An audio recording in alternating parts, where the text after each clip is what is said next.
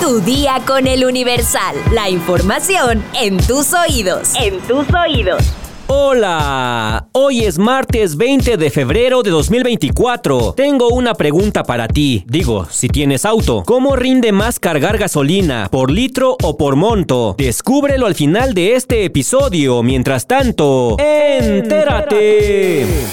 Nación. El primer exsecretario de Hacienda del gobierno del presidente López Obrador, Carlos Ursúa, falleció en el interior de su domicilio la tarde de este lunes 19 de febrero. Según información extraoficial, Ursúa perdió la vida en un accidente que sufrió en su casa al caer de una escalera. Licenciado y maestro en matemáticas por el Tecnológico de Monterrey y el Centro de Investigaciones y Estudios Avanzados del Politécnico, además doctor en economía por la Universidad de Wisconsin, Ursúa inició su trayectoria política en el gobierno de la Ciudad de México con López Obrador de 2000 a 2003 en la Secretaría de Finanzas, para después regresar en 2018 como secretario de Hacienda con el propio López Obrador. Sin embargo, el 9 de julio de 2019, el entonces secretario publicó en sus redes sociales una carta con la que presentó su renuncia al presidente, argumentando que abandonaba el cargo al no estar de acuerdo con algunas decisiones tomadas por el gobierno, además de mantenerse activo en el ámbito académico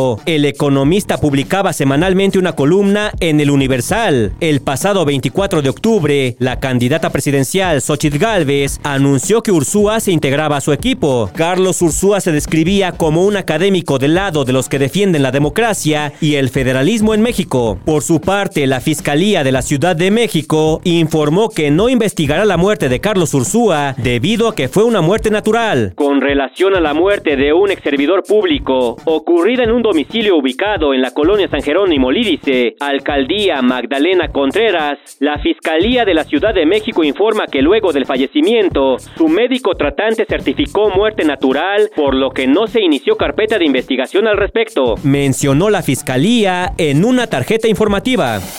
Metrópoli. Este 19 de febrero se publicó en la Gaceta Oficial de la Ciudad de México la Ley Malena, que castiga los ataques con ácido y otras sustancias químicas con penas de entre 8 y 12 años de prisión y en caso de que las lesiones causen daños permanentes, serán considerados como tentativa de feminicidio. Dicha ley, nombrada así en honor a María Elena Ríos Ortiz, sobreviviente de un intento de feminicidio en septiembre de 2019 e impulsora de esta iniciativa, fue aprobada el pasado 8 de febrero en el Congreso de la Ciudad de México. Con esta también se impulsará la creación de un registro de víctimas de agresiones de ácido y otras sustancias químicas con la finalidad de generar políticas públicas en contra de este delito. En tanto, se prevé que el jefe de gobierno de la Ciudad de México, Martí Batres, ofrezca un anuncio para dar a conocer los pormenores de esta nueva legislación. Estados. Un tráiler volcó cargado con productos de limpieza en Chiapas y los lugareños hicieron rapiña. El percance ocurrió cuando el tráiler, al tomar una curva, se impactó por alcance contra otro camión cargado con arena que se encontraba estacionado aparentemente por una falla mecánica.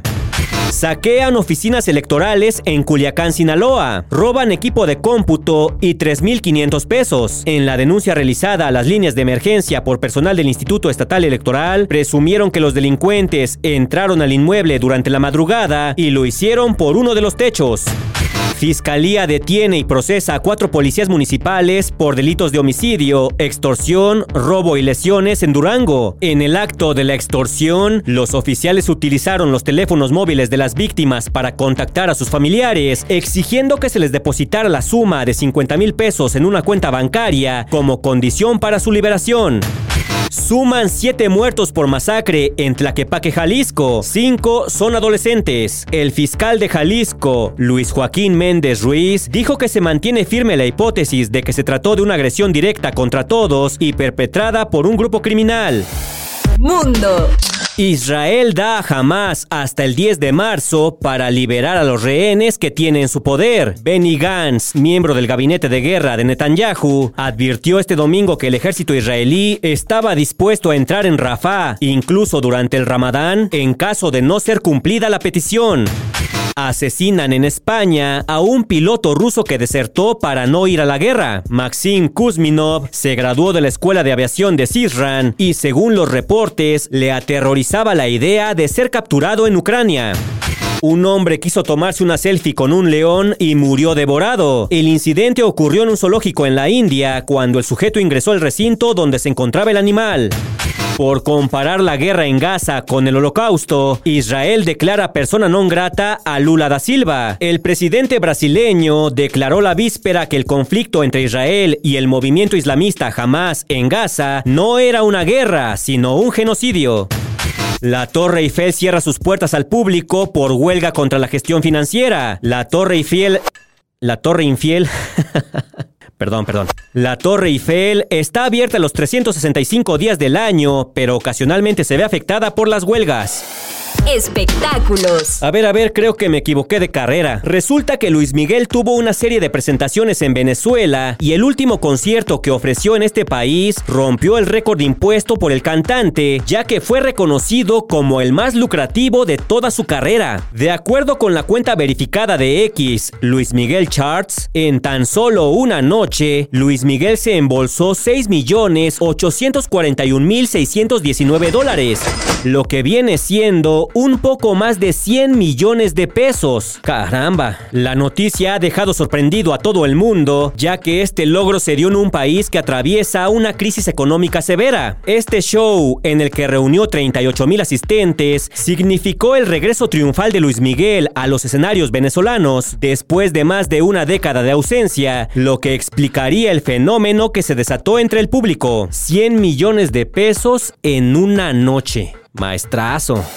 De acuerdo con la Procuraduría Federal del Consumidor, cargar gasolina por litro es mejor que hacerlo por monto. La razón detrás de esto es que la gasolinera te despachará la cantidad exacta de combustible sin cobrarte de más o darte menos combustible del que pediste. Ahora bien, si quieres ahorrar gasolina, te recomendamos lo siguiente. Revisa la presión de las llantas. Las llantas infladas a la presión recomendada por el fabricante reducen la resistencia al rodar y en consecuencia el consumo de combustible. Alinea y balancea las ruedas. Al hacer esto, reducirás el consumo de gasolina, mejoras la conducción y obtendrás una operación más segura. Y sobre todo, cuida tus hábitos de conducción. Evita calentar el motor cuando el coche no está en movimiento, ya que cuando trabaja en pausa hace un gasto innecesario de gasolina. Por último, debes entender que pisar el acelerador a fondo puede generar hasta cuatro veces más consumo de combustible. Al modificar estas prácticas, notarás que tu gasolina te rinde más. Si quieres más información, consulta nuestra sección autopistas en eluniversal.com.mx.